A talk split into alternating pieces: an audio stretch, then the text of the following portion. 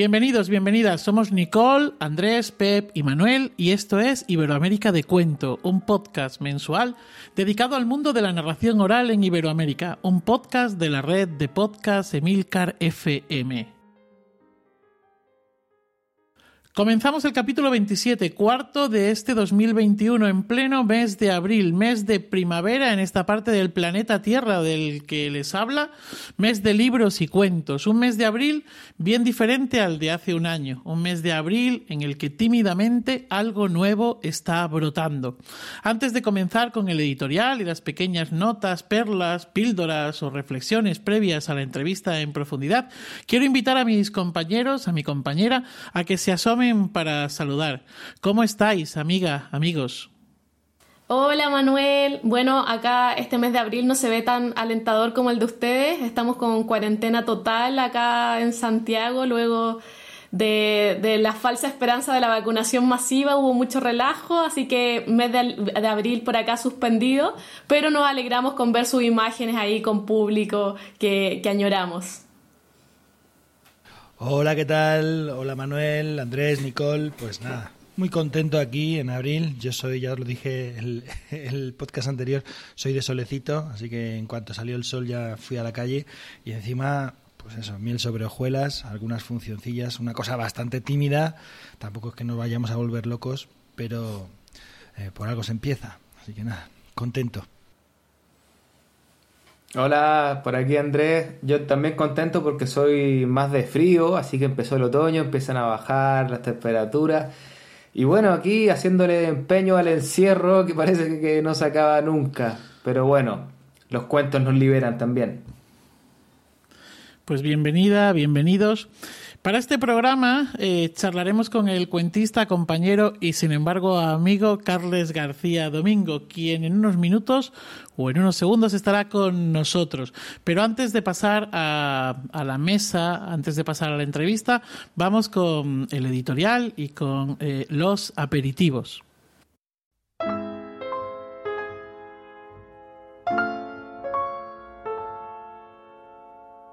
El pasado martes 23 de marzo se presentó en el Teatro Valle Inclán del Centro Dramático Nacional y dentro del foro Mercartes la declaración Mercartes en la que la actriz Gloria Muñoz prestó su voz y su emoción a la declaración.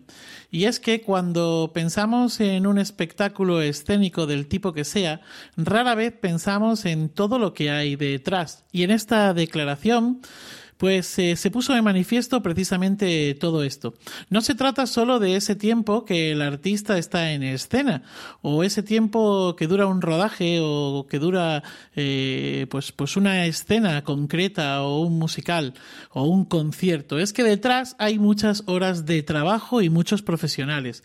El sector de las artes escénicas, el sector cultural, genera valor económico y social. Y precisamente nuestro invitado de hoy sabe mucho de esto y sabe además de qué estamos hablando, porque él, junto con otros compañeros de AEDA, intervino precisamente en la elaboración de esta declaración Mercartes. La cultura es un potenciador del turismo y de la hostelería, vertebra el territorio y su población, contribuye a generar riqueza y empleo y genera beneficios sociales e individuales insospechados. Durante los momentos más duros de la pandemia, los que hacemos cultura contribuimos tanto a la salud individual como al bienestar social general.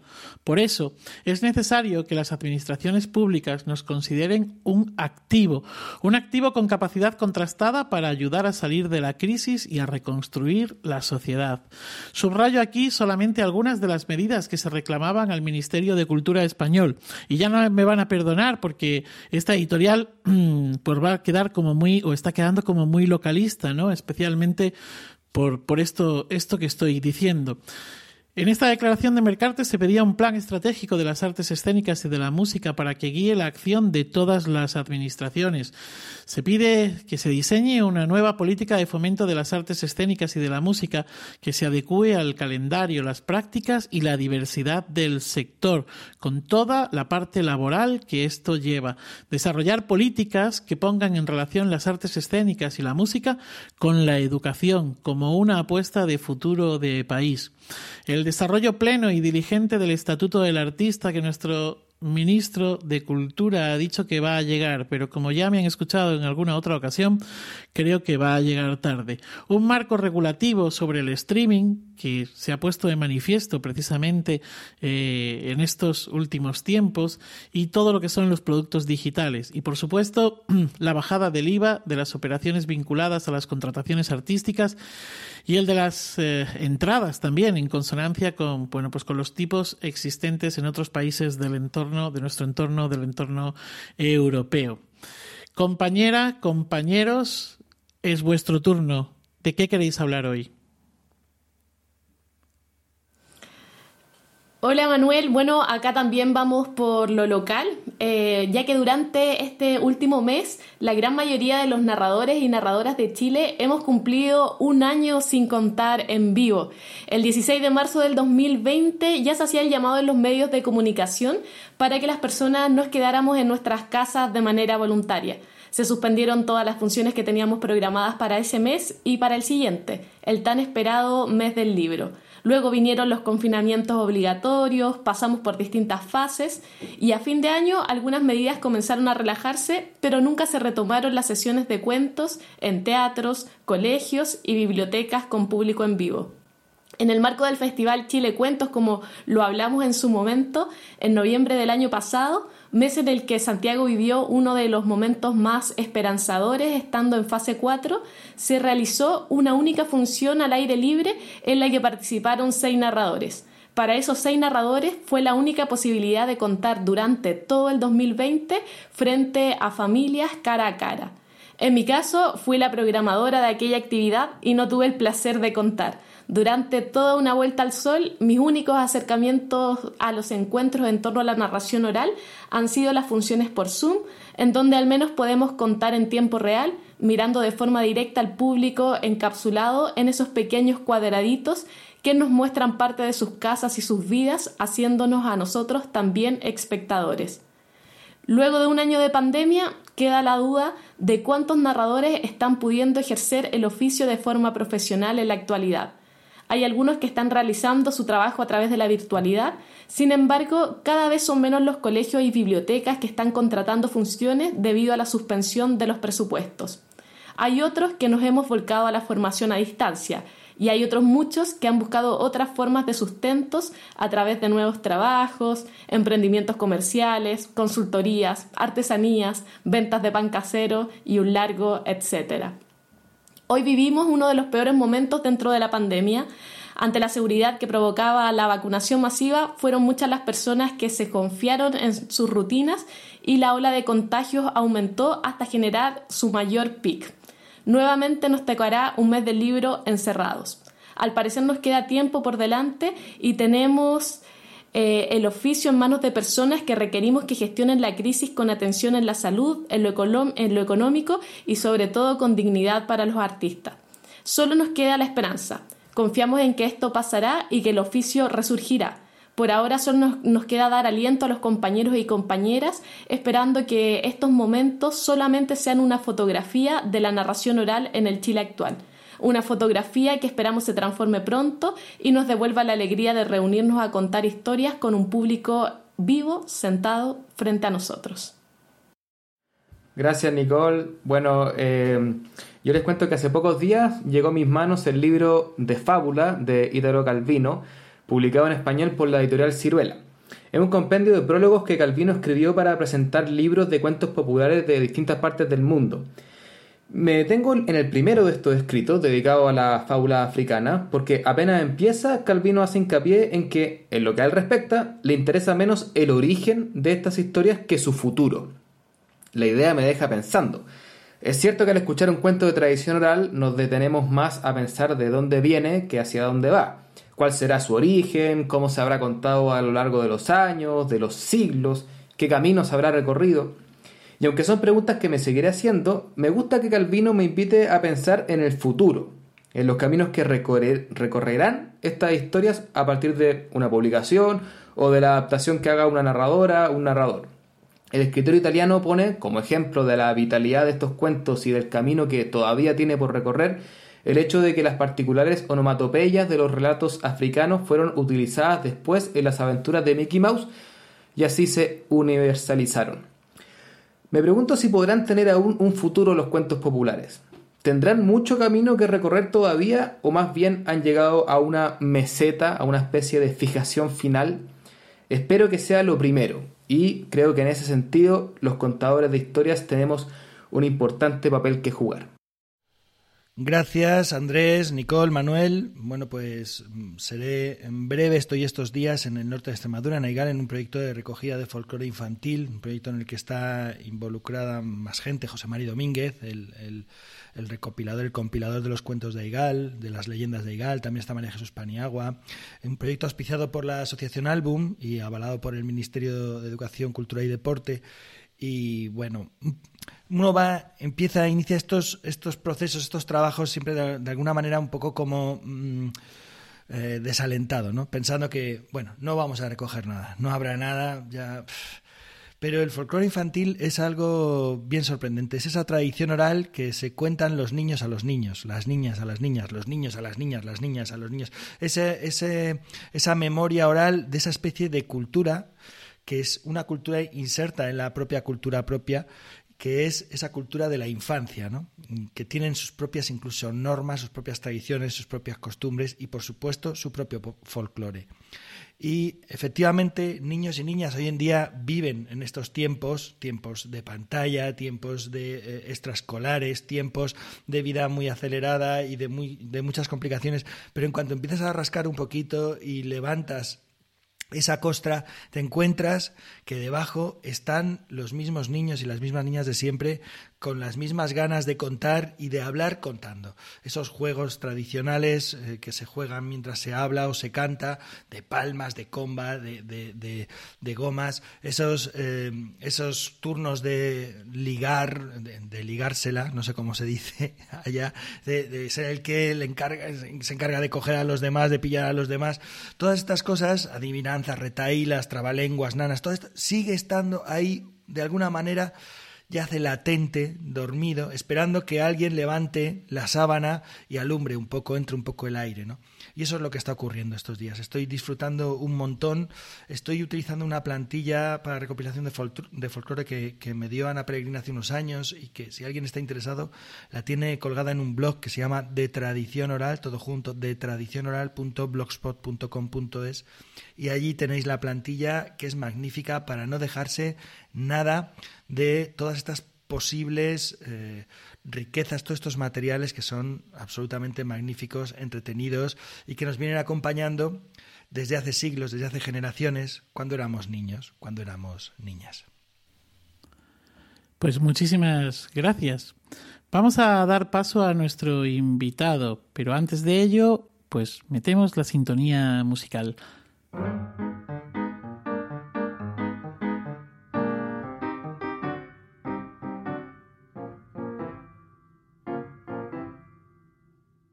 Y ahora sí, ahora sí es el momento de dar paso a Carles, nuestro invitado de este capítulo. Bienvenido, Carles. Bien hallados todos y todas. Qué alegría tenerte en el podcast. Para mí es un placer, es un honor eh, compartir un pequeño espacio. Siempre es un placer compartir espacio con vosotros y vosotras, pero en este caso, a la distancia, por lo menos nos tocamos, aunque sea con las ondas. La verdad es que te, teníamos ganas, teníamos ganas de tenerte por aquí entre nosotros. ¿Quién es Carles? ¿Quién es Carles García Domingo? Pues como diría el propio Carles, hace muchos, muchos años, tanto que las bicicletas tenían las ruedas cuadradas, nació en Valencia un chiquillo al que pusieron de nombre Carles García por el padre y Domingo por la madre. Aunque casi todos los que le conocemos, pues nos referimos a él como Carles, Carles García o Carles Zarándula, nombre este último de, de, su empresa. Afincado desde hace ya muchos años en La Rioja, este economista de formación y de dedicación durante varios años de su vida es uno de los referentes de la narración oral y la animación lectora en España y es quizá el único narrador oral vivo que proviene de una larga tradición de buhoneros. Su abuelo fue el último de ellos en la familia. Carles es y ha sido siempre un defensor de la profesionalización del oficio de narrar, defensor de la cultura, de los cachés y espacios dignos. No en vano, durante años, el Café de la Luna en Logroño acogió sesiones de cuentos, sesiones programadas por Carles, siendo para muchos de nosotros la Luna un lugar donde contar era una auténtica fiesta. Era, y válganme la tontería, como estar en la Luna. Carles, amigo, eh, solemos empezar siempre con una pregunta que seguramente nunca te han hecho y que es la más habitual en todas estas entrevistas y es ¿cómo fue, Carles, que empezaste a contar cuentos en público? Antes de contestar a tu pregunta, eh, guárdate el texto este de la presentación porque creo que para Panegínico cuando me muera va a estar bien. Es que me da siempre mucho yuyu, ¿sabes? Cuando la gente dice el único tradición, el único tradición familiar que queda vivo. me dan un yuyazo increíble, ¿no? O sea, porque pienso, pues aprovecha ahora, ¿no? Porque podrás decir, yo vi... en fin, dejemos este tema. No, eh, sinceramente no recuerdo muy bien eh, cuándo comencé a contar. Eh, el hecho de, venir de una familia donde se contaban cuentos, pues es que estaban presentes constantemente. Eh, siempre mm, en las comidas y en las cenas y a veces en las tardes en el pollo delante de la puerta pues había alguien que contaba incluso hasta los vecinos que no eran de la familia. Entonces claro los niños intentábamos siempre meter baza para contar alguna historia. Sí que recuerdo la primera vez que de alguna forma me fue útil contar cuentos que tendría yo aproximadamente unos nueve o diez años y mm, mi padre era maestro de obras y eso obligaba a que cambiáramos muchas veces de domicilio y, y, de alguna forma este carácter nómada que tenía la familia de mi madre pues lo seguí viviendo por el oficio de mi padre. Pero eso dificultaba el que te sintieras integrado en un colegio, en una zona y era muy difícil hacer amigos y amigas. Y el contar cuentos me permitió ser admitido curiosamente. El, hecho de el dominio de la palabra y de convertir no solamente cuentos tradicionales, sino de contar una película que había pasado en la televisión, imitar a una profesora, eh, hacer el tonto con la palabra, pues me permitió convertirme en una especie de, bufón, eh, lo cual me libró de, un acoso escolar que se daba habitualmente en una época y ser admitido en muchos círculos y me vino fantástico. Entonces lo podría situar eso a los nueve o diez años cuando me pagaron el primer cuento con una bolsa de caramelos y una bolsa de pipas. Hola Carles, qué bueno saludarte después de tanto tiempo que nos encontramos por allá en Logroño hace un par de años. Eh, y tuvimos una conversación muy buena eh, en tu casa, con, bueno, por supuesto, con buen vino. Eh, y de esa conversación recuerdo, recuerdo muchas cosas. Eh, y quisiera preguntarte ahora, porque eh, en, esto de que en tu familia había otros eh, narradores hacia atrás, abuelos, bisabuelos, hubo una cosa que me sorprendió que cuando hablamos de la, de la esto que se habla mucho entre narradores, de, de no, no tomar un cuento que, que está contando alguien y, y, tomarlo tú y contarlo, hacer una adaptación, eh, justamente en eso tenía una, opinión que no era como la más corriente, que era como decir, no, esto debe haber sucedido mucho, alguien, fue, mi bisabuelo fue, cruzó a, tal ciudad, escuchó un cuento y cuando volvió contó el cuento, como si diciendo que si no fuera por eso, a lo mejor la tradición oral se podría haber perdido. No sé si te puedes referir un poco a, a esto que me parece bien, bien interesante. Sí, tengo que decirte que yo he hecho una, una, evolución en mi pensamiento. Al principio de comenzar a contar, eh, era un defensor eh, de que la gente tenía que buscar su propio repertorio y no copiar nada a los compañeros. Em, después he ido cambiando, he ido cambiando precisamente por hacer una reflexión y mm, cuanto más he profundizado en el tema de la recopilación, es decir, el ir a los pueblos a mm, buscar cosas que quedaran un poco del patrimonio inmaterial, me he dado cuenta, por ejemplo, que yo pensaba que lo de mi familia era una cosa curiosa y única y no es así. Por ejemplo, en La Rioja, donde vivo ahora, hay un pueblo que se llama Ventosa, que todos los habitantes son conocidos como los lechoneros, porque vendían lechones de cerdo por los pueblos y caminos y sobre todo en los mercados del Camino de Santiago, y ellos son en toda La Rioja los que conservan más cuentos. porque los escuchaban y luego los contaban en el pueblo siguiente. Indudablemente, si ellos no se hubieran permitido el derecho a tomar los cuentos escuchados por narradores anónimos, no se hubieran conservado. Eso es así. Lo que ocurre es que en cada cuento hay un trabajo. El narrador toma una historia que escucha, su estructura, la trabaja y la adapta a su forma de contar. En muchas ocasiones incluyendo fórmulas, canciones, y lo que ahora no me parece bien es que esa forma, esa adaptación, ese trabajo muy costoso y además muy personal y que muchas veces solo funciona con el narrador o la narradora que lo ha trabajado, llegue otro narrador o narradora y lo copie al 100%. Esto no. Por supuesto, la tradición es tradición, es inspiración, se toma y la utilizas, pero mejórala no porque vayas a hacerlo mejor, sino porque la haces tuya.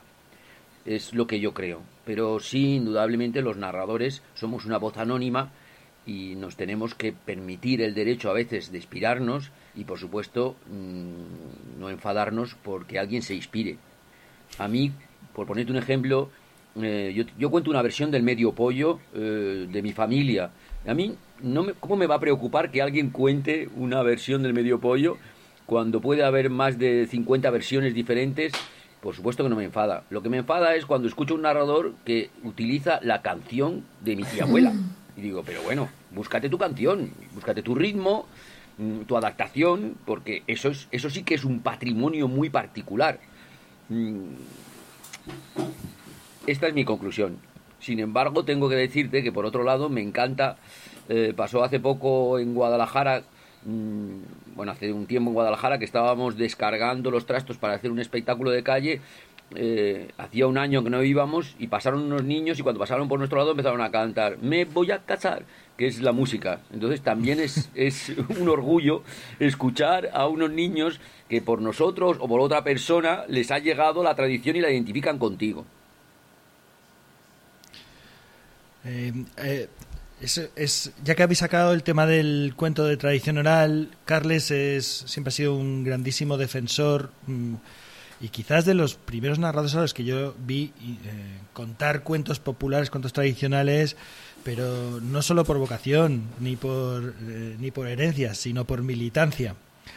Y de hecho le he oído contar, de las pocas personas a las que he oído contar cuentos de tradición oral encajados en unos dentro de otros y enganchados unos con otros, a la forma como se hacía o a la manera como se hacía antiguamente. Eh, ¿Qué piensas, ya que ha salido eh, también eh, en una de las pequeñas píldoras, la de Andrés, ¿no? ¿Qué piensas del cuento de tradicional? ¿Tiene lugar ya en estos tiempos? ¿Tiene vigencia? ¿Se ha quedado obsoleto? ¿Es machista? ¿Es violento? ¿Es absurdo? ¿Está en, otro, en otro mundo? ¿O sigue teniendo un lugar aquí? Bueno, mm, lo primero, eh, yo hablo con mi opinión. O sea, a veces los narradores y narradoras tenemos la manía de hablar demasiado asertivamente y la gente piensa que sentamos doctrina. Pero yo hablo así, pero es mi opinión y otra persona puede tener la suya. Eh, yo, yo, no puedo contar otra cosa eh, básicamente que, cuento tradicional. Es mi cultura, es mi herencia y es donde me siento cómodo, es lo que he vivido siempre. De hecho, cuento a veces porque me lo piden y porque me apetece algún álbum ilustrado, incluso algún cuento de autor eh, que tiene que ser muy particular. Por ejemplo, los cuentos de Benedetti me gustan mucho porque son muy irónicos, que tienen tres o cuatro sentidos detrás, muy próximos a los que se contaban en mi familia. Pero lo que me interesa es el cuento tradicional. Mm, y en la actualidad lo que me preocupa en relación a lo que se está ocurriendo con el cuento tradicional respecto a si es violento, machista, es que yo creo que en general en este mundo actual hay poca profundización en los temas. La gente eh, le cuesta dedicarle tiempo y trabajo.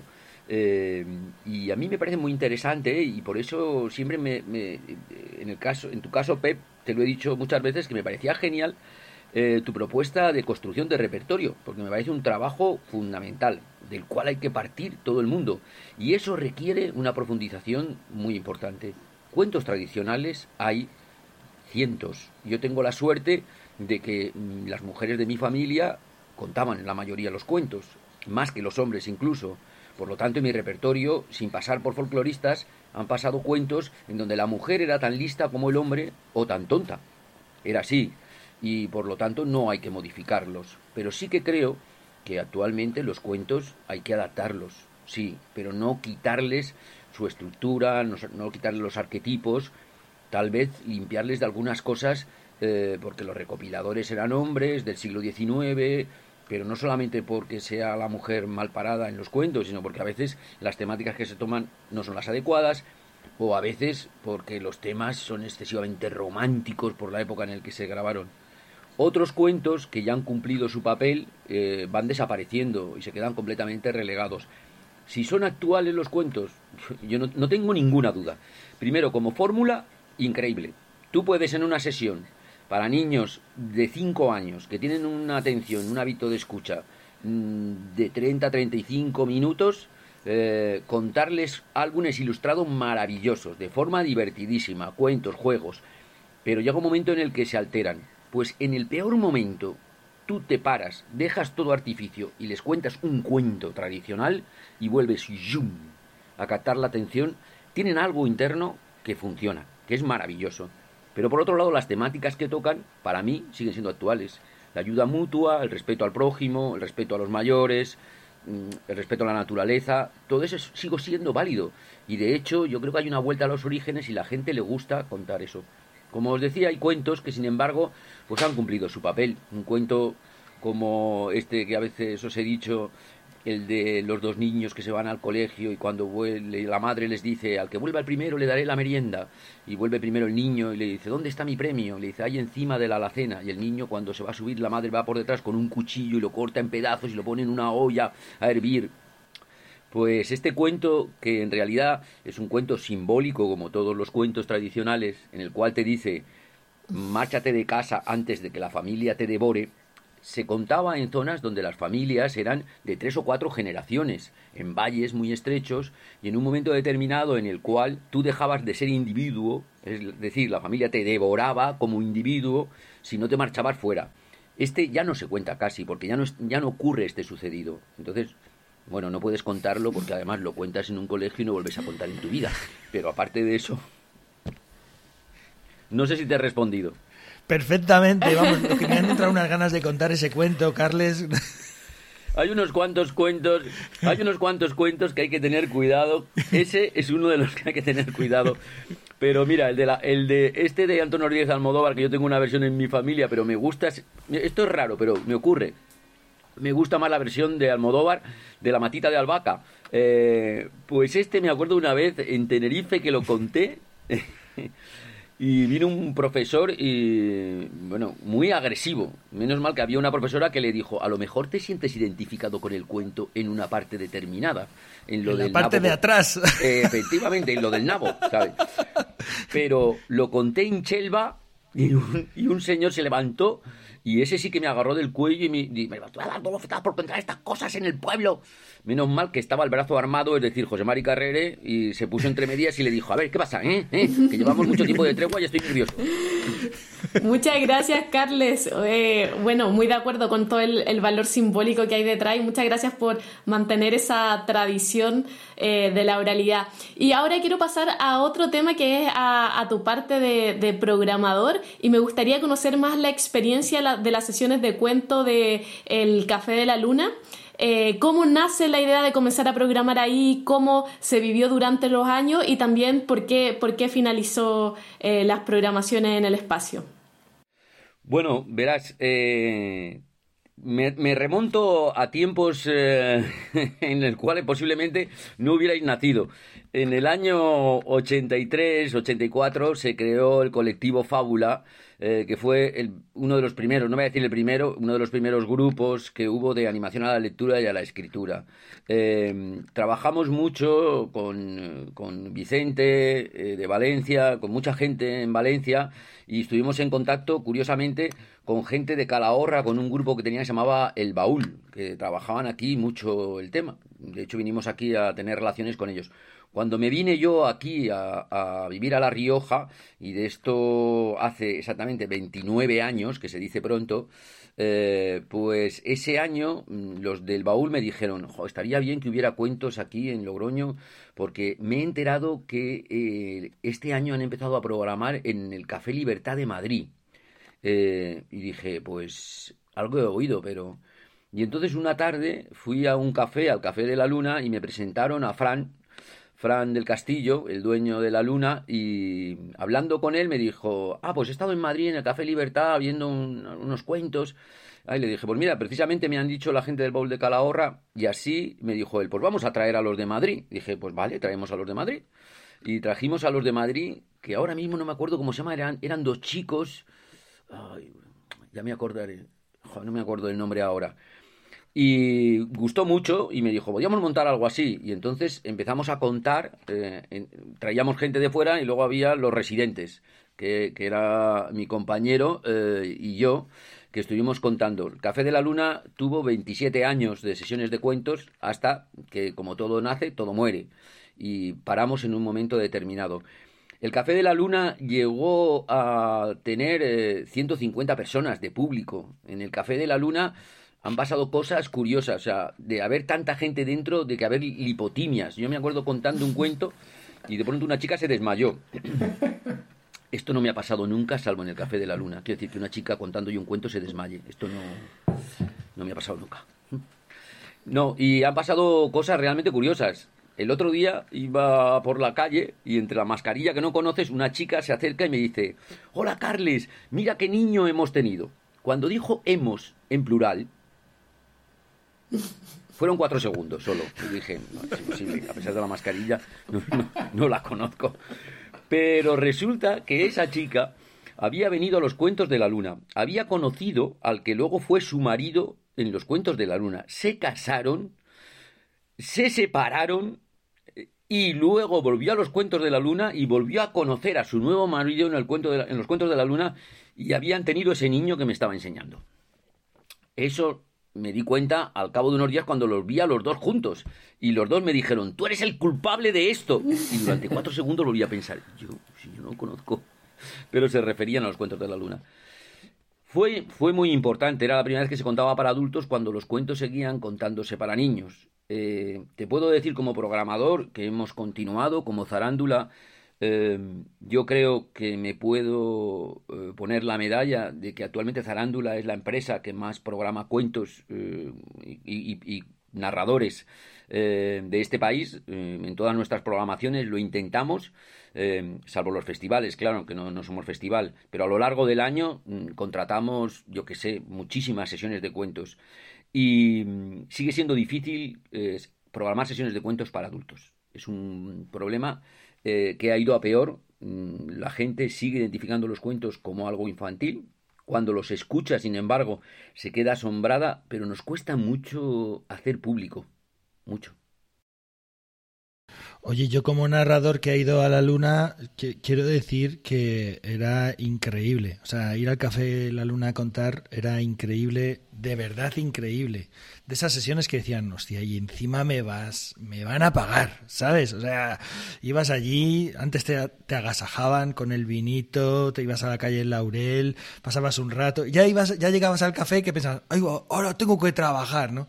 Era absolutamente maravilloso. Un regalo, Carles, de verdad, muchísimas gracias. Yo creo que además la luna fue cubriendo aspectos importantes que no se han cubierto luego. Por ejemplo, fuimos de los primeros lugares donde había crítica, eh, y un buen crítico además.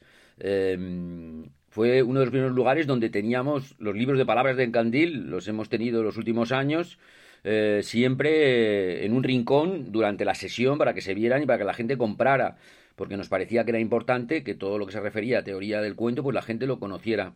Era el único lugar que nos podíamos permitir el hecho eh, de traer narradores que sabíamos que había muchas dudas sobre su funcionamiento. Eh, ¿Por qué? Pues porque queríamos que el público se educara también y que el público viera lo que y tuviera elementos de comparación, como así ocurría. O sea, que la gente luego a la puerta te decía, oye, no, Fuimos de los primeros lugares donde hicimos un listado eh, de teléfonos cuando todavía no existía WhatsApp y mandábamos SMS a la gente diciéndole la sesión y, cosas así. Y entonces, como punto de referencia, la verdad es que probamos muchas cosas muy interesantes. O sea, siguió funcionando muy bien. De hecho, en los últimos años, a pesar de que se cobraba la entrada porque decidimos priorizar que no entrara más gente de la que cabía sentada, y no cabían más de 60 eh, personas y decimos, la media que teníamos eran 55 personas. Se acabó por otras razones externas y también un poco por cansancio nuestro, o sea, porque la gente de la Asociación de los Cuentos de la Luna mm, nos costaba dinero en realidad eh, eh, hacer esas sesiones y llegó un momento en el que dijimos, bueno, vamos a pasar a otras cosas. Sí, bueno, yo lo he dicho al principio, ¿no? En esa eh, pretendía ser una semblanza, pero me la guardo como prepanegírico para cuando hayas fallecido, amigo Carles. Decía precisamente eso, ¿no? El hecho de pues que había un caché digno y que vamos corroboro totalmente lo que has dicho tú y lo que ha dicho Pep Bruno, ¿no? Yo decía que era una auténtica una auténtica fiesta. De hecho, creo que nosotros Carmen y yo contamos en la luna prácticamente cuando estábamos casi casi empezando, si no empezando en nuestro primer año, en el segundo o el tercero, y fue una confianza ciega que tuvisteis en nosotros. Luego repetimos varias veces, supongo que era para que pudiesen hacer la comparación con otra gente mejor que traíais que nosotros. No, no, no, no, no, no. A vosotros no os, no os trajimos en el cupo de los que sabíamos que iban a funcionar. Otra cosa es, es que, que, cuando a la sesión siguiente yo hablaba, les, les hablé sobre el tema de la elegancia de los narradores. Eso sí, eso sí que os puse como ejemplo de lo que no había que hacer con esos, esos pijamas rosas. Que... Siempre, siempre recordaré eso. Que parecíais los presos de la Guayana, tío. Es que era como las fotos de los presos de la Guayana. Es verdad, es verdad. Este es otro tema que nunca sale en las entrevistas, que es lo de la estética del cuento, que yo siempre en ese tema he sido muy radical. Claro. Es que precisamente por ahí quería yo seguir, ¿no? Y es, has defendido siempre la profesionalidad del oficio y has defendido que dentro de esa profesionalidad no solamente está el reclamar un caché digno, ¿no? Sino el, el tener otro tipo de cosas o, el, o, el, o el, el ofrecer otro tipo de cosas más allá del propio cuento contado, ¿no? Sí, sí. Yo creo que eh, el cuento en la presentación que hacías, eh, me parece genial lo que ha estado ocurriendo ahora en, eh, Mercartes. El, el, cuento tiene, a diferencia muchas veces de otras artes escénicas, tiene muchos lugares de realización. Puede ser en una plaza, pero puede ser también en una biblioteca, en un espacio reducido, pero puede ser en un teatro o en una sala eh, de cultura. Y entonces ahí entramos en otros temas de artes escénicas, o sea, al menos de tener recursos. Nosotros nunca vamos a ser teatro, nunca vamos a ser monólogo teatral, eh, pero sí que somos oralidad. Y que sí, y si nos subimos a un escenario, sí que es cierto que compartimos unos códigos que a veces es bueno conocer. Yo desde ahí hasta el otro extremo creo que uno tiene que pensar mucho lo que hace. O sea, yo creo que, que como todo lo que es ponerte delante del público, todo comunica. Estas son mis palabras siempre que les he dicho a la gente. Todo comunica. A mí me da igual lo que quieras hacer, pero tienes que saberlo. O sea, si tú llevas 35 pulseras y las mueves los brazos y suenan y quieres conseguir ese efecto, genial. Pero si no eres consciente, estás provocando una distorsión en el que te está viendo. Entonces, yo insisto siempre en esto. O sea, en el tema, ya sabéis que he sido siempre un antipañuelitos. Eh, que me meto mucho contigo, ya lo siento. Pero creo que, ¿sabes? Que, es genial, porque tú, tú con los pañuelos llevas una estética y me parece genial, tú sabes la que llevas. El problema es cuando te pones algo que no lo sabes y transmites algo que encima, pero ¿por qué la gente ha tenido esta reacción? Pues mírate al espejo. O sea, mm, no sé, todo esto es importante tenerlo en cuenta, creo, en cualquier punto. pero no llevo el pañuelo, el fular cuando cuento, Carlos. Me lo quito antes de contar. Ahora ya, ahora ya no. Es que es genial. como nosotros tampoco el pijama. ¿Ves? Ni como yo el pelo. Yo antes, ¿sabes? Salía con el pelo y quedaba fatal. No, quiero decir que todos aprendemos. Joder, digo, o sea, todos aprendemos. Me gustaría vernos en las primeras veces en Guadalajara, ¿sabes? Que hubiera algún vídeo, es que tendría que ser tremendo, o sea, qué vergüenza pasaríamos, ¿sabes? Sería horrible. Afortunadamente tenemos cierta capacidad de aprendizaje. Pero eso sí que alguien decía que lo de la narración tiene algo de acto religioso, ¿no? Y que deberíamos aprender de los curas cuando se van ahí a la capilla y se cambian y se ponen la casulla y salen con eso que les impone ya una cierta disciplina y se toman un traguito de vino y salen ya a actuar con ganas, ¿no? Pues no sé si ponernos una casulla y una, no sé, la, la tonsura ya la llevamos algunos, pero sí que un acto religioso de cuidar un poco la estética, la imagen, y si decides salir a un escenario y sales, pues eh, ten en cuenta algunas cosas, ¿no? El espacio, la luz, la iluminación, mm, que no es obligatorio que salgas al escenario, pero si sales, controla eso, porque tiene un poco de respeto al público. Y si no, bájate del escenario y cuentas en el patio de butacas. Sí, yo admito todo. Lo único que me gusta decirle a la gente que igual que en publicidad, todo comunica y tienes que saberlo. O sea, si, si yo no miro al foco eso, si no miro para allá, Ahora, pues transmites una cosa. Si yo estoy todo el rato manejando aquí los dedos, estoy mm, transmitiendo otra cosa. Si me pongo así, solamente se me ve la boca, transmites otra cosa. Todo esto tiene que ver, es lo que digo, que tiene ese acto religioso y que tenemos que tener cuidado. Yo, en el fondo siempre va todo por lo mismo. Últimamente estoy así de trascendental, ¿no? El tema del por qué. ¿Por qué hacemos las cosas? O sea, ¿qué hay realmente de fondo en lo que hacemos? ¿Por qué contamos cuentos? ¿Por qué? O sea, cada uno tiene que encontrar la respuesta a eso? Pues no sé, uno será por familia, otro será porque éramos pequeños y contábamos cuentos para sentirnos integrados y seguimos haciéndolos para que la gente nos quiera y nos dé abrazos y nos aplauda, lo cual es una mierda ahora con, con el COVID porque nos pueden aplaudir pero no nos abrazan.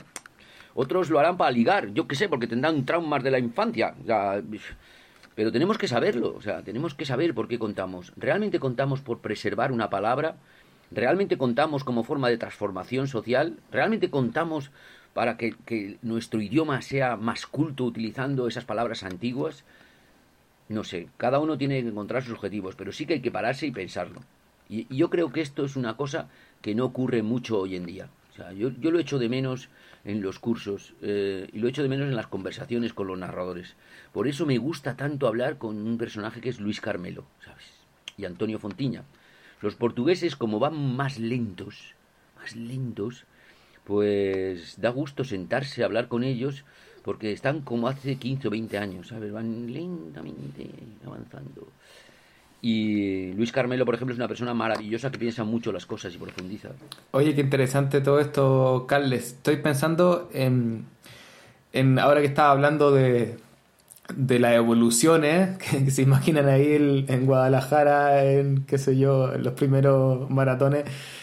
Eh, y quería preguntarte, porque programas narradores desde hace muchos años, bueno, lo que estabas contando el Café de la Luna y también respecto a lo que estamos hablando, ¿qué, qué evolución o, involución eh, has visto? ¿Cómo ha cambiado el panorama desde los 80, 90 hasta ahora? Eh, también en, la calidad aparecen eh, los narradores eh, que están apareciendo más jóvenes allá en España. Eh, ¿Qué opinión te, merece el movimiento actual? quizá también considerando que se han ido cerrando algunos espacios y, a, qué puede responder eso. Un panorama más o menos de cómo lo has visto tú que, que tienes que haber visto muchos narradores, estoy calculando 27 años, no sé si era uno mensual, o sea, son muchísimos que pasaron por ahí por, la luna y tendrá una opinión de, cómo ha ido moviéndose esto, ¿no? Sí, por la luna ha pasado mucha gente y luego en la participación en festivales y en muchos lugares la verdad es que eso te da muchas posibilidades. De todas maneras, en la Luna había amigos eh, como Pep y Legolas que venían muchos años de forma continuada, a pesar de su vestimenta. Eh, quiero decir que, que eran muy queridos, vaya, muy queridas. no, la verdad es que, fíjate tú, es una cosa, ha habido un vacío, eh, yo creo, y si no me corregís, Pep y Manuel, porque vosotros también, yo creo que hubo una generación, de pronto en los años 80 apareció una serie de gente y luego eh, continuó esto y a principios de los 90 apareció otro grupo de gente. Eh, pero luego se produce un goteo, ya no es una ola, ya es un goteo constante, pero no mucho. Sin embargo, en los últimos años, y cuando digo los últimos años puedo decir los últimos cinco, seis años, ha vuelto a aparecer una ola increíble, porque además es una ola de mujeres empoderadas, fantásticas, la mayoría mujeres, eh, que yo estoy alucinado, o sea, estoy sorprendidísimo. Mujeres potentes, mujeres con mucha capacidad y mujeres además con mucha profundidad, mujeres que piensan mucho las cosas, de formación constante, que están formándose constantemente, que entienden que esto es un camino que no tiene retorno y que tienes que estar siempre buscando nuevos caminos. Y gente como Alicia Bululú, Serezade, como Tania, como Laura Escuela. O sea, podría deciros, ahora a mí, me parece, y, me dejo seguro, eh, mujeres fantásticas, más... Es que hay muchas, curiosamente. Sin embargo, si me dices, ¿y de hombres? Pues ahora mismo, así a bote pronto, no se me ocurre ninguno.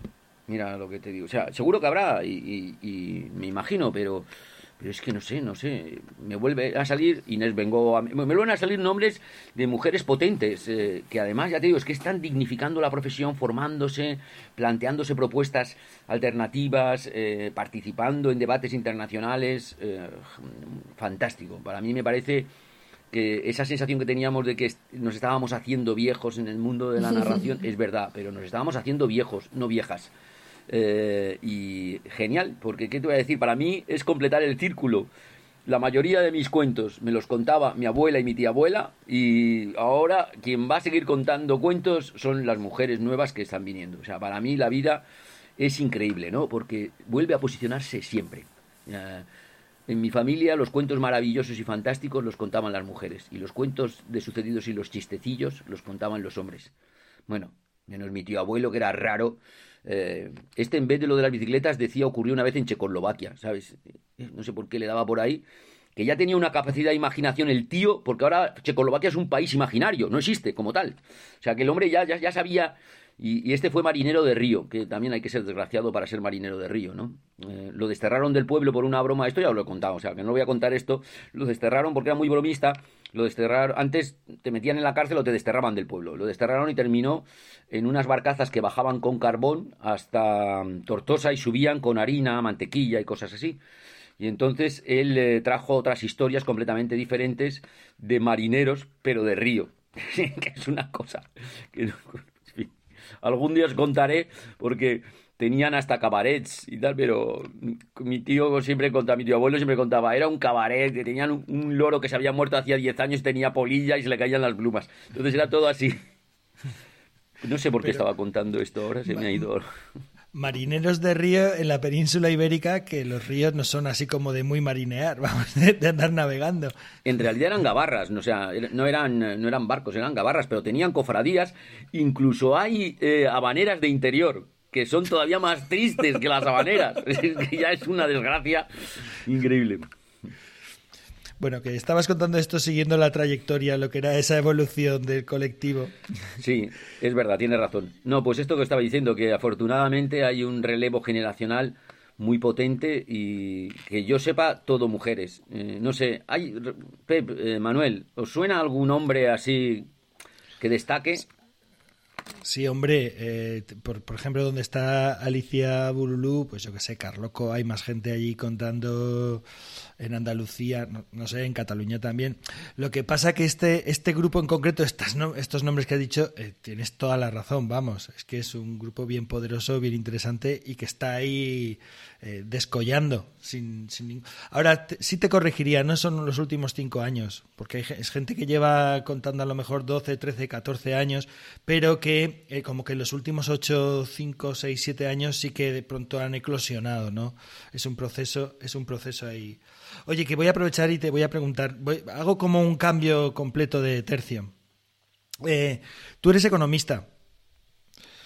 Con las cuentas en la mano, ¿se puede vivir del cuento en, nuestro país? Eh, bueno, verás, eh, qué tema tan curioso. Depende. yo creo que sí. Lo que pasa es que uno tiene que tener la mente abierta. ¿Y por qué te digo lo de la mente abierta?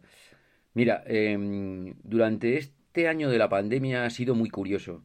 O sea, yo he trabajado de algunas cosas que no me imaginaba que iba a trabajar nunca. Y ha sido una experiencia interesante. Una, por ejemplo, es, como yo hago muchas catas de vino, eh, vino con literatura y de chocolate con literatura, pues me llamó una empresa eh, de Málaga que se dedicaba a la comercialización de chocolate, eh, té, café y que quería hacer unos productos relacionados con literatura y que le escribiera yo unos textos para ponerlo como tarjetita. Y lo hice, estuvo muy bien. O sea, y, fue un trabajo que me pagaron estupendamente lo que les pedí y muy creativo. Eh, entonces, hay una parte que el narrador eh, tiene que utilizar para contar la historia. El storytelling americano, que es contar la historia de las personas o las empresas. Eh, a mí hace poco me ha contratado una empresa para que a todos sus vinos les cree un ambiente, es decir, dónde los, dónde los bebería, eh, con quién, o sea, que, genere un cuento, una historia alrededor de cada uno de los 13 vinos de la bodega. Entonces yo creo que ese es un punto de trabajo importante, o sea, crear una historia, eh, si te lo crees, como, como yo me creo el vino, o sea, para mí el vino es sagrado más que para la Iglesia Católica, pues eh, indudablemente me, me, encanta. Y os, os pongo esos dos ejemplos para que veáis que el mundo del narrador no es solamente ir a contar cuentos a una biblioteca, es que tienes que estar abierto a otras cosas también. Pero indudablemente la narración hoy en día tiene muchas posibilidades, tiene las posibilidades también de utilizarse de otra manera. Nosotros tenemos ahora mismo dos proyectos que estamos desarrollando. Uno que se llama Altavoz, eh, que es de recuperación oral en los pueblos, eh, con un cartel precioso que ha hecho Raquel Marín, por cierto, que ya te lo enseñaré, Pep. Eh, ahora como es vecina nuestra, pues la tengo aquí todo el día trabajando para nosotros. la tengo martirizada. Pues eh, este se trata de... A ver, este año hemos perdido a mucha gente mayor y es una lástima, ¿no? Entonces lo que le hemos propuesto a los ayuntamientos es, vamos a coger las narraciones eh, orales de tu comarca, las que ha hecho Javier Asensio, las que ha hecho Luis Vicente Elías, las que he hecho yo, y le vamos a dar forma de espectáculo.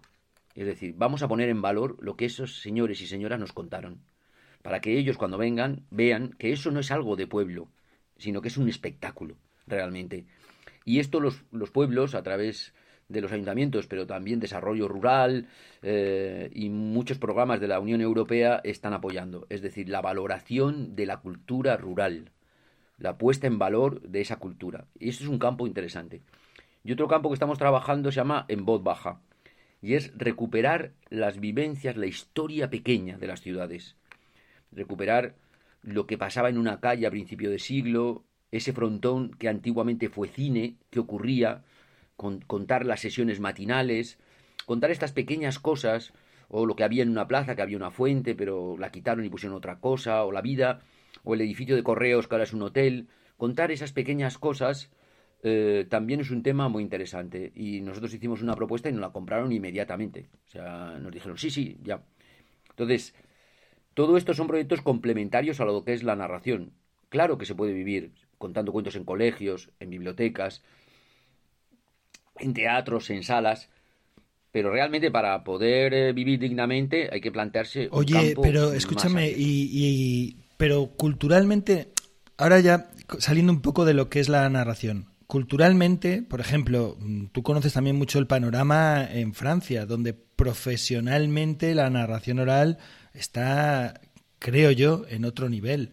Eh, y, cuál es la diferencia? Porque yo me imagino que no solamente es una cuestión de estar abiertos, ¿no? Hacer andariegos, oye, andariegos, hacer esto que comentas, ¿no? De recuperar la, memoria local, eh, rehabilitar, pues este otro proyecto que comentas que se parece mucho también a lo que lo que hace Diego Magdaleno, ¿no? Con el andévalo de cuento. Todas estas cuestiones está bien, nos abrimos, trabajamos la narrativa que dicen también los americanos, la historia en, distintos ámbitos, pero eh, ¿Qué, eh, ¿Qué pasa? ¿Por qué, digamos, no puedo vivir solo, solo de contar cuentos aquí y en Francia sí?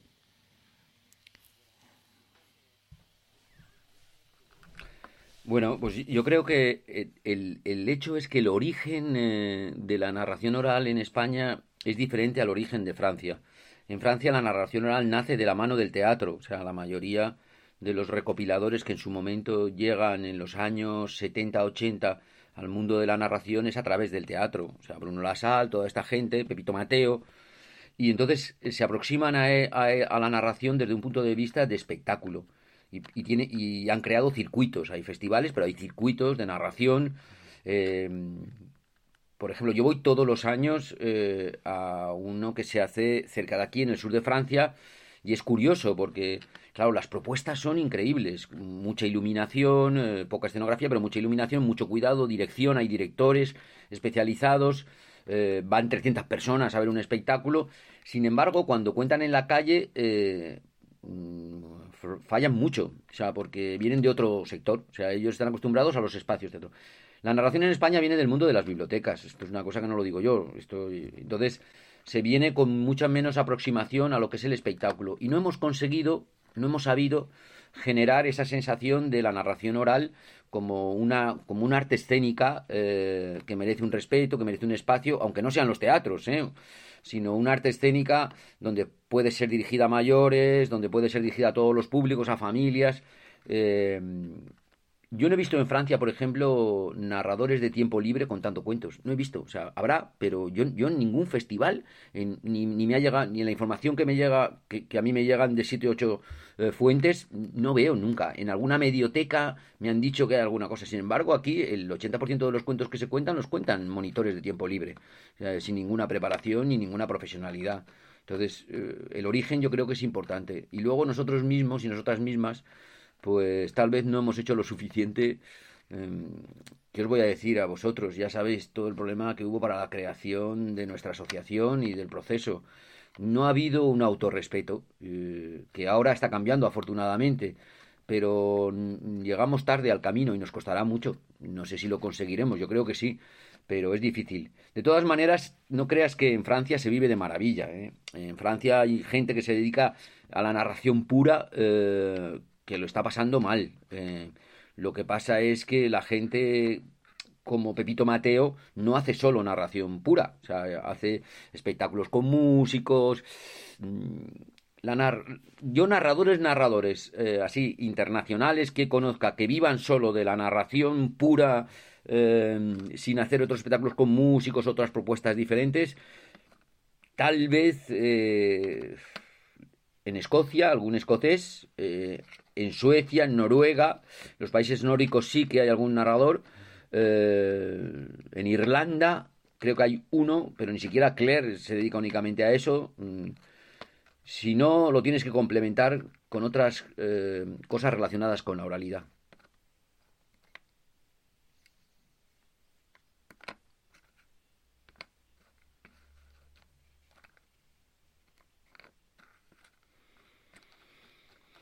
Bueno, eh, yo creo que el tema de la formación es un elemento fundamental. Yo creo que el camino que emprendió en su momento AEDA de apostar por la formación es el camino. O sea, que, creo que, y, este grupo potente de nuevas narradoras es una cosa que le dedican mucho tiempo y me parece que va por ahí.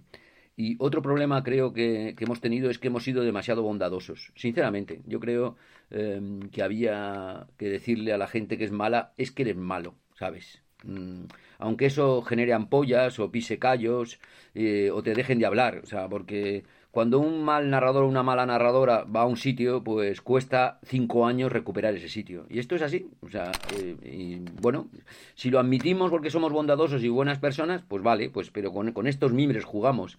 Eh, no tenemos críticos, no se hace crítica de la narración.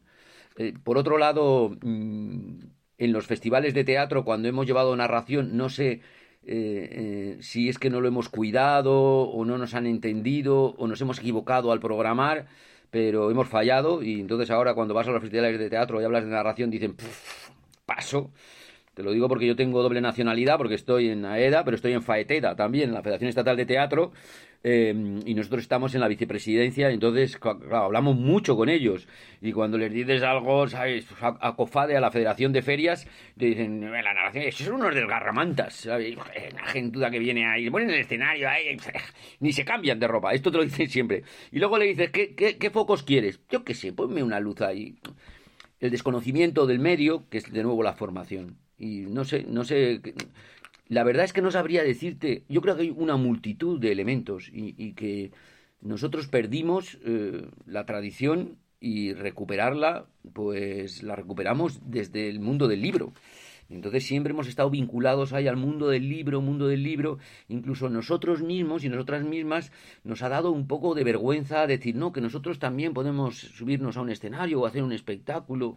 Eh, lo, hacemos ahí como con, como con timidez y a veces como con vergüenza y se nos nota, ¿sabes? Se nos, se nos nota esa falta de preparación o la, o la, falta de confianza o no sé. Es, hay poca gente, esto es la realidad. Cuando repasamos, repasemos, eh, gente que se sube a un escenario con tranquilidad, como puede ser P, como puede ser vosotros Legolas, por, por bailaros el agua, ya que estáis ahí, eh, pues hay, hay poca gente. La mayoría de la gente que se sube, ves que, sabes, que se suben al escenario. En, teatros hay un término que dice el que, el que entra marchándose, ¿no? O sea, que se, ve, que se ve que entra ya, pero que se está yendo. O sea, que no llena la escena, que no llena el espacio. Entonces, es increíble, ¿no? O sea, precisamente un narrador, cuando vas a Francia, y es lo que decía Pep, tú ves un escenario de 15 metros por 10 de fondo y ves a Pepito Mateo de, y, llena el espacio. O sea, de pronto, el, de pronto haces el espacio. Da igual los metros que hay, lo llena. Y eso nosotros no conseguimos. Sí, y me, me llama mucho la atención, Carles, también, eh, porque no sé cómo se dará en España, pero al menos acá en Chile desde algunos narradores se diferencia mucho la narración oral como un arte tradicional, por ejemplo, ancestral desde las comunidades indígenas. Nosotros acá el pueblo mapuche tenemos los epeutufes, que son como unos narradores ancestrales desde, los, desde el pueblo mapuche.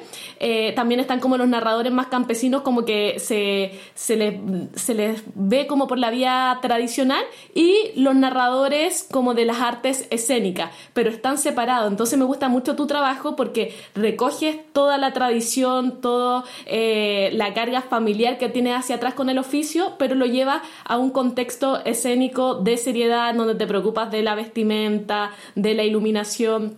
Eh, pero quería hacerte la pregunta a ti específicamente, ¿por qué la narración oral eh, la consideras un arte escénico? Que he visto que ha sido un tema en discusión con, muchos narradores que no lo consideran un arte escénico, sino un arte o comunitario o incidencial desde, desde otras aristas.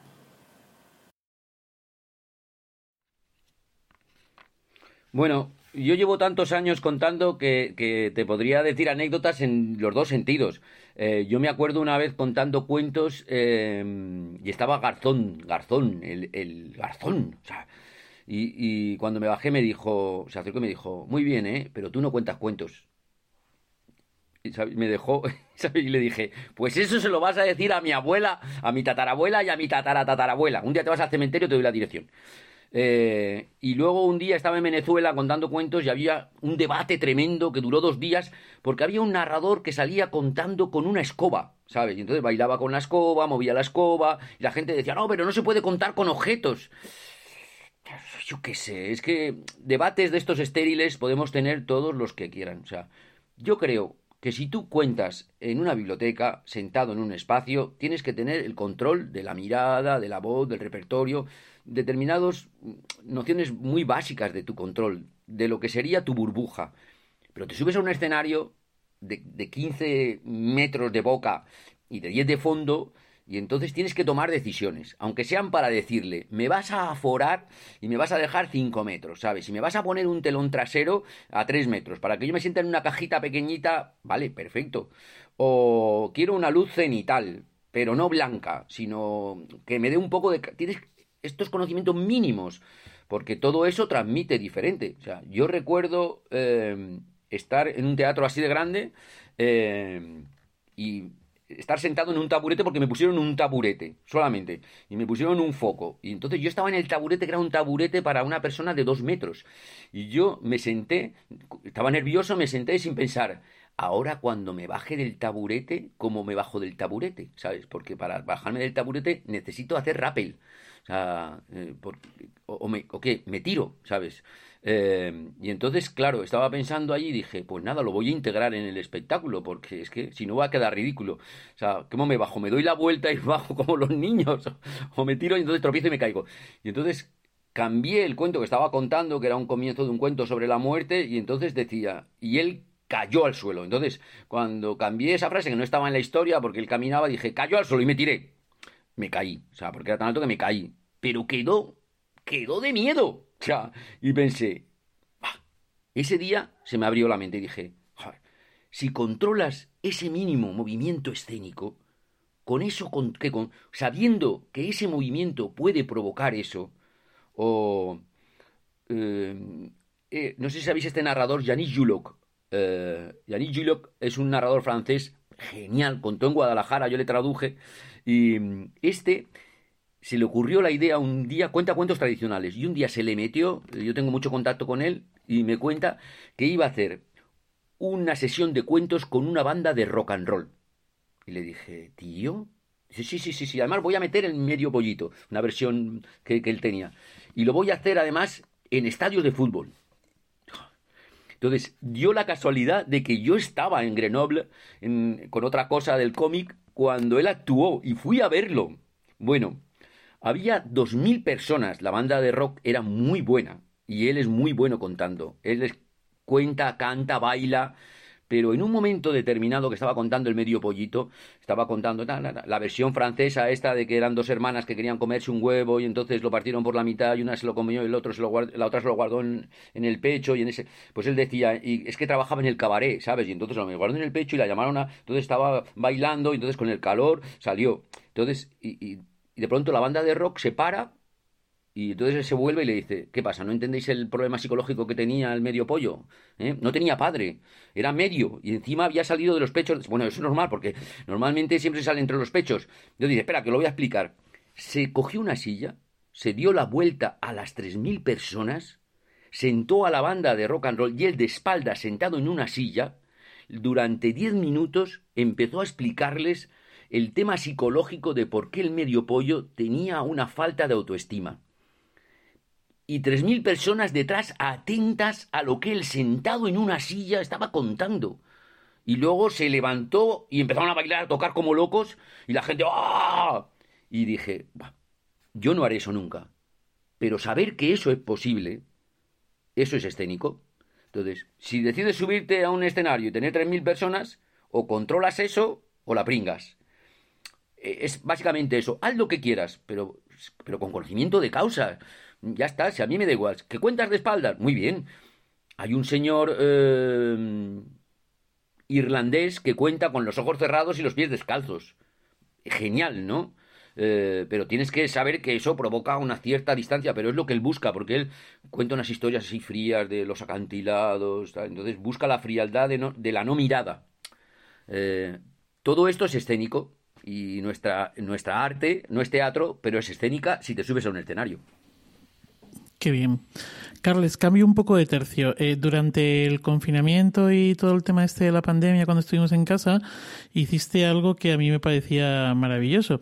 Y bueno, que lo hicieron también muchos narradores, muchas narradoras, pero creo que pocos consiguieron eh, acertar como acertaste tú con, con, la hora del cuento dentro de, eh, creo que recordar que era dentro de lo del balcón de, de Mateo, ¿no? ¿Crees que este es un camino a explorar? ¿Crees que esto es, ha sido una cosa muy puntual? Eh, debemos ir por ahí. O sea, yo tengo clarísimo que por, bailarte el agua, ¿qué dices tú? Por ejemplo, eh, dentro de todo lo que vi, cuando alguna maestra especialmente me preguntaba, eh, quiero mandar eh, un cuento para que vean o escuchen, yo siempre pasaba los enlaces a, a tus cuentos, porque me pareció que lo que estabas haciendo te marcaba bastante la diferencia con otra de las cosas que se estaban ofreciendo en, en la red, ¿no? Entonces, ¿Por qué? O sea, ¿cómo te planteaste eso? ¿Cómo surge? ¿Cómo te lo planteaste? Y si crees que ese es un, lugar por el que se puede transitar, no, no al que tengamos que ir obligatoriamente, pero por el que se puede transitar. Eh, pues mira, te voy a decir, yo, no soy muy partidario, muy partidario de, esto de las grabaciones, sinceramente. Soy más bien de distancias cortas. Eh, porque, claro, eh, sabes, siendo así mayor, calvito y no soy demasiado atractivo si no es por las distancias cortas, o sea, no... No, ahora en serio, no, no, no, no soy demasiado del tema, pero, pero sí que soy de, de aprovechar cualquier cosa. O sea, yo me imagino a los, eh, a los juglares de la corte viendo a los juglares copiones de los mercados, la gente pobre en la plaza del mercado, en la puerta de la iglesia, copiando las historias que ellos cantaban y los otros diciendo, pero eso no es serio, hombre, eso no es serio. Entonces, pues que, no es serio. O sea, te divierte a ti, divierte al público, tienes un mínimo de respeto por lo que estás haciendo, pues entonces vale. O sea, ya está. a mí me lo propusieron y en principio dije no, luego pensé, vi los niños aquí en, la calle que estaban todo el puto día ahí corriendo sin mascarilla y dije, bueno, si los consigo mantener ahí 10 minutos o 15 en casa, pues eso que ganamos. Y me pareció un reto divertido y lo empecé a hacer. Al principio, eh, pues con, mucho miedo y luego con, con, demasiado poco. O sea, porque ya me ponía ahí delante y le pillé. Lo, perder el miedo a la cámara es lo peor, pero una vez que lo pierdes también te puedes sobrepasar. Eh, y me lo pasaba tan bien que empecé a incorporar cosas, contaba cuentos eh, y luego además iba, salía con una camiseta diferente cada vez y explicaba de dónde era la camiseta y enseñaba libros, tal, y lo convertí en una cosa que me lo pasaba yo bien. Eh, pero ¿qué ventaja tuvo? Pues mira, normalmente los narradores y las narradoras nuestro repertorio lo construimos y nos cuesta mucho construir repertorios nuevos. Esto es así, somos muy vagos eh, y entonces para hacer un nuevo espectáculo pasa el tiempo y a veces no acabas. ¿Qué me permitió? Que de los 15 o 20 cuentos que yo utilizo habitualmente, pues eh, saqué otros 60 o 70 de los que tenía por ahí anotados con notillas y tal, y que los construí eh, de los que Claro, yo cuando llegué a la capacidad de recordar los cuentos, había pasado por la época de la adolescencia que a mí los cuentos que contaba mi abuela, mi abuelo, me importaban un comino. O sea, esto es un cosa de viejas y... Entonces todos los cuentos, cuando me di cuenta de la importancia que tenían, los recuperé, eh, algunos de recuerdo, pero muy poquitos, fue con mi madre, que mi madre no había sido narradora, había roto la tradición, pero sí que se sabía todos los cuentos, entonces yo los fui anotando, pero de muchos no se sabía al final. O sea, entonces tengo un montón de notas por ahí eh, que, les falta el comienzo, un trozo, o, o les ha cambiado. Entonces, desde este, el típico cuento de eh, las tres hijas que le piden al padre que les traiga, eh, entonces una, ¿sabes? le pide una granada, un anillo, los cuentos tradicionales, pues mi madre decía, le pidió unas medias de cristal. Pero una media de cristal, ¿cómo le va a pedir una media de cristal? Si una media de cristal son las medias de nylon. Ya, pues tu abuela decía que eran unas medias de cristal. Eh, pues son cosas que ha ido incorporando, entonces eso me ha servido para limpiarlos. Por otro lado, sirvió también para que la palabra llegara a las casas todos los días. Entonces, si no lo hacía yo, lo iba a hacer otra gente que seguro que lo iba a hacer peor. Eh, también eso me valoró la idea. Y por otro lado, el retorno fue tan bueno. O sea, yo lo hacía sin ningún interés crematístico, no me pagaba, no tenía interés económico. y hubo gente que, me mandaba un teléfono y me, un WhatsApp y me decía, eh, un mensaje le mandaban al balcón de Mateo que me lo reenviaban y decía, mira, se ha muerto nuestro abuelo y para nosotros eh, escuchar alguna historia que se parece a la que contaba él nos, eh, nos ha supuesto juntarnos la familia y entonces era genial, me mandaban fotos de la familia con palomitas poniendo la imagen en la, en la pantalla de, de la televisión, ¿sabes? Recibía mensajes de gente de La Rioja que estaba en Nueva York diciéndome, nos voltemos. Cuando no mandábamos el cuento a las 5, empezaban los de balcón de Mateo a recibir llamadas. Eh, y luego desde el punto de vista del ego ha estado muy bien, o sea, porque ahora voy por la calle y todavía los niños me piden autógrafos, ¿sabes? Y, y les digo, pero ¿por qué autógrafos? Si me conoces de contar, ya, pero antes no salías en la tele. es una cosa absolutamente idiota, pero que es muy satisfactoria, ¿no? Que hay un montón de niños y te piden autógrafos. Es que es muy gracioso. Eh, y no sé, por un montón de cosas, yo creo que esto ha venido para quedarse. Es otro medio, eh, va a estar, eh, no va a competir con la oralidad directa. Yo creo que nosotros necesitamos el contacto, pero sí que es verdad que va a estar ahí. Ha venido para quedarse en todos sus formatos, en vídeo, eh, formación, podcast, eh, de muchas maneras. en esto hay que reconocer que una persona que ya sabéis que a mí me cae especialmente bien, que es Beatriz, ¿eh? pues ella ya tuvo una visión de futuro y ya empezó con sus cuentos de vídeos os recomiendo un, vídeo muy interesante que hay que... Cómo contar cuentos. Que tú quitas el sonido y pones cómo ser barrendero y funciona igual, ¿sabes? Es increíble esto.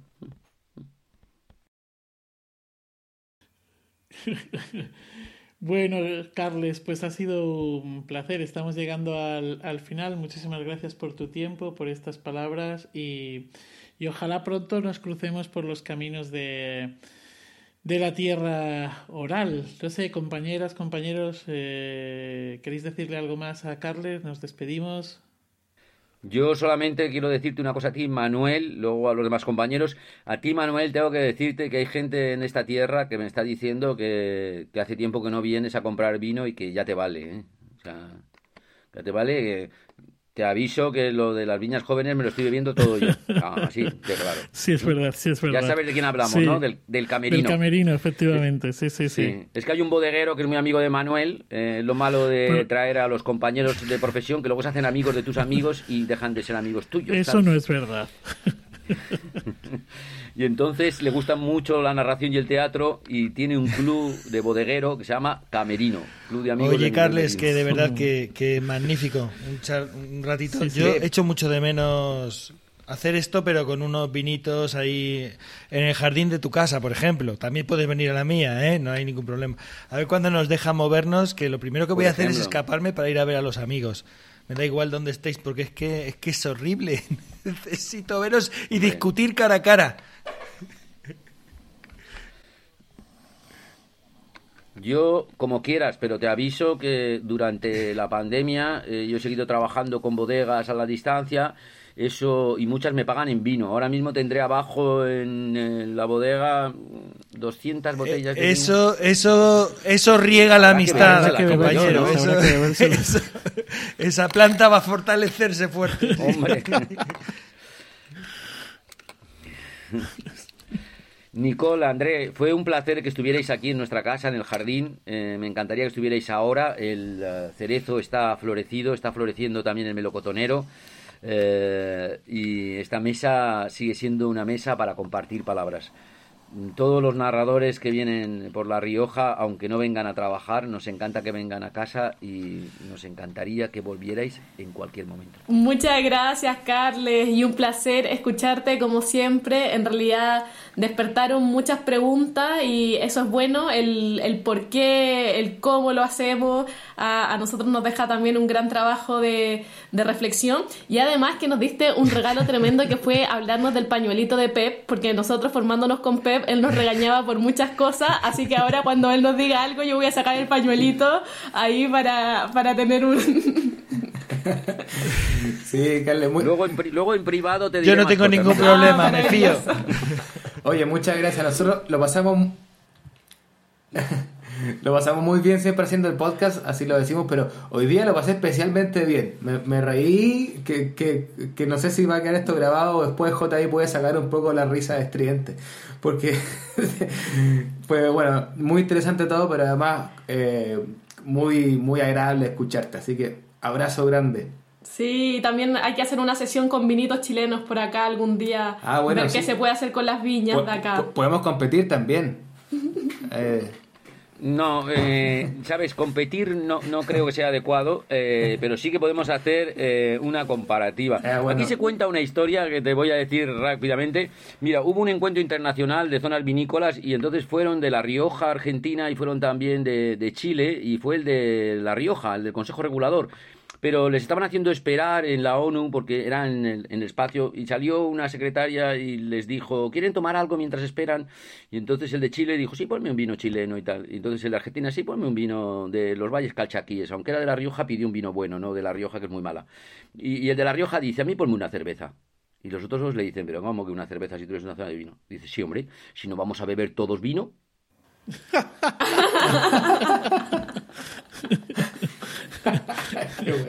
Qué bueno. Qué bueno. bueno. pues hemos llegado al, al, final. Ha sido un auténtico placer y nada, pues esperemos que nos podamos volver a encontrar por los caminos de esta tierra oral.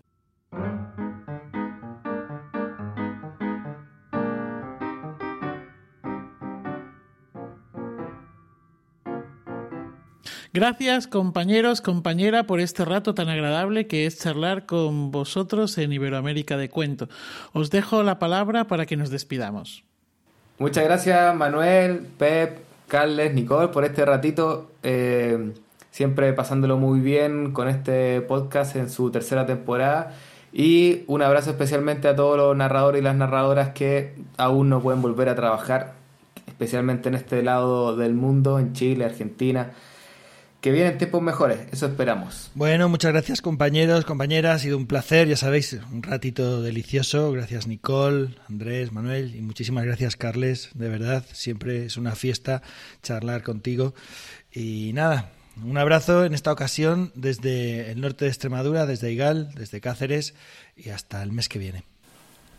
Igualmente, muchas gracias a todos los compañeros y también a todos los que nos están escuchando desde sus lugares. Sin duda ha sido una conversación eh, para amenizar estos encierros. Muy bonito aquí compartir y además un disfrute espectacular escuchar a Carles y también todas sus reflexiones.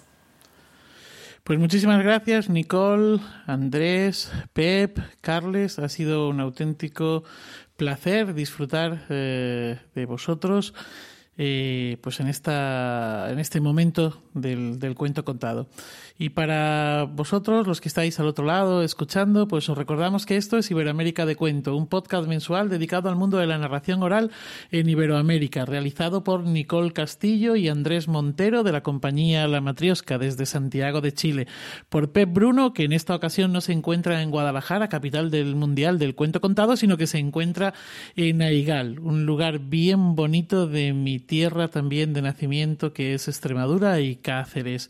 Y por quien nos habla, que soy Manuel Castaño de Legolas, colectivo escénico, y que he tenido el privilegio de coordinar este vigésimo séptimo capítulo del podcast desde Alcalá de Henares, ya sabéis, cuna de Cervantes y ciudad patrimonio de la humanidad. También os recordamos que Iberoamérica de Cuento forma parte de la red de podcast de Milcar FM y que podéis consultar y comentar todos nuestros contenidos en las plataformas más importantes de podcast y en Emilcar FM barra de cuento, donde tenéis acceso a nuestras cuentas en Twitter y en Facebook.